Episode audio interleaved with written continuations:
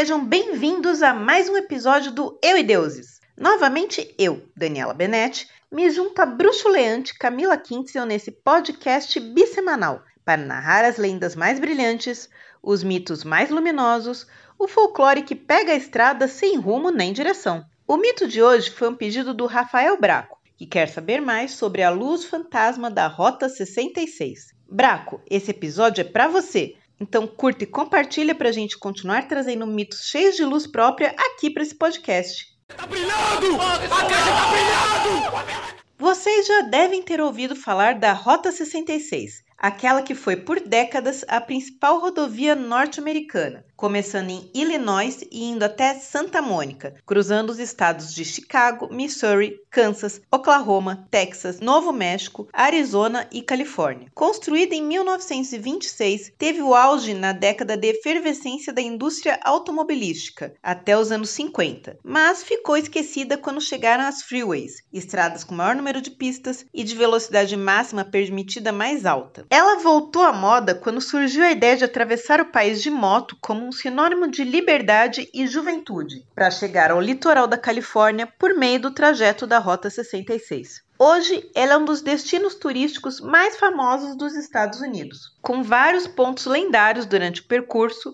como a famosa Área 51, o primeiro McDonald's, que hoje é um museu, além de servir de cenário para filmes como Bagdá Café, Forrest Gump e inspirar a animação Carros, Inclusive, tem um curta da Pixar que traz o personagem Tom Mate do Carros e a Luz Fantasma. Dá uma procurada lá no Disney Plus quem assina. Cruz, credo! Um lugar assim só podia ter a sua própria lenda, e no caso, é uma luz estranha. Na verdade, não fica exatamente na Rota 66, mas perto dela, em uma estrada rural de cerca de 6,5 quilômetros apelidada de Devil's Promenade, o caminho do diabo, no nordeste de Oklahoma. Há mais de 100 anos, um misterioso globo brilhante do tamanho de uma bola de basquete aparece no céu noturno naquele ponto desde 1881 e recebeu o apelido de Hornet Spooklight, que seria mais ou menos a luz assustadora, a luz estranha do Hornet, cidade que fica por aqueles lados. Mas como assim uma bola de luz? É isso que as pessoas descrevem. Uma luz que se move, gira e oscila para cima e para baixo como uma lanterna. Ela pode ser amarelada, vermelha, verde, azul ou até púrpura. Ela normalmente é avistada de dentro da fronteira de Oklahoma para o lado oeste. E não, ninguém explica que raios é essa luz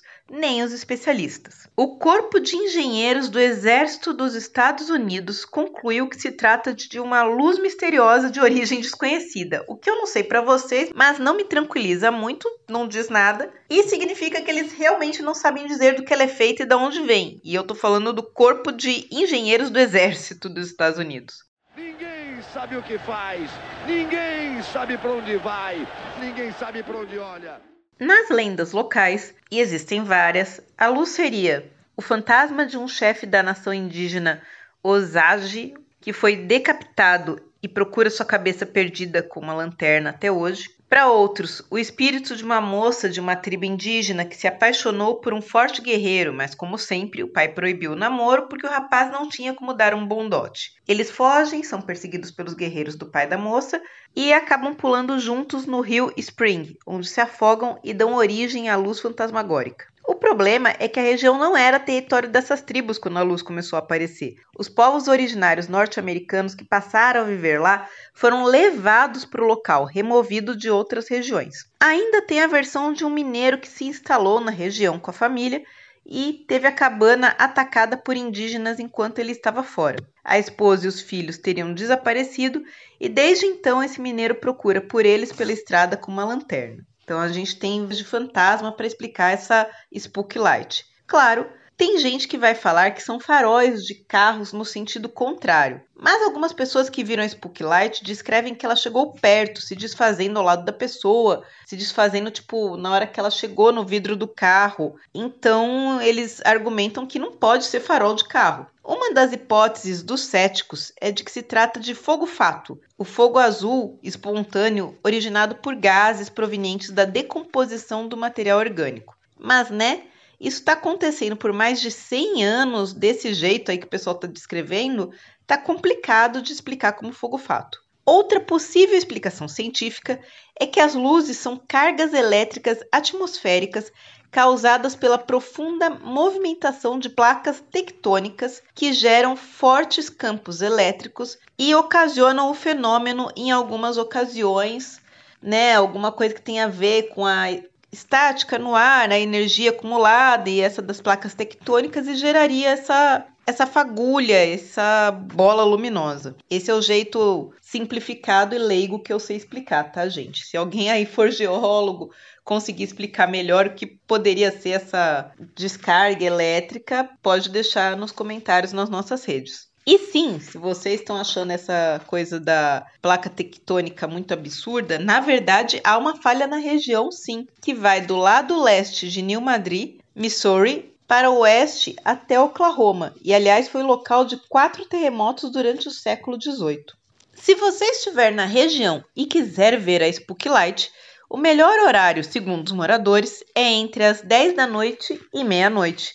E o ideal é estar em poucas pessoas e sem sons altos. Não sei explicar o que o som tem a ver com isso, mas vá quietinho, não vá em grupo grande. Nesse horário tem possibilidade de você ver. Então vamos descer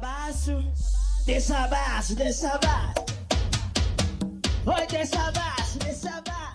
E esse foi mais um episódio de Eu e Deuses, seu podcast bissemanal de mitologias, todas as terças e quintas no seu agregador de podcast favorito, no nosso canal no YouTube e também no nosso site euideuses.com.br. Se você gostou, mande seus recados e pedidos ou suas críticas para contato@euideuses.com.br ou faça como a maioria e apareça nas nossas redes sociais para trocar uma ideia: Facebook, Instagram, YouTube. Pode deixar seu recado que a gente sempre lê, a gente sempre responde. E aproveitando falando em recados, gente, muito obrigada pela audiência. Quem viu nossos stories no Instagram, viu a retrospectiva do Spotify e deu para ver que a gente cresceu esse ano, graças a vocês. Então, muito obrigada. Obrigada a todo mundo que postou também a listinha dos podcasts mais ouvidos. E a gente estava lá junto com pesos pesados como Mano a Mano, Modus Operandi. Pra gente, que é um podcast pequeno, caseiro, é uma honra estar num ranking desses na preferência de vocês.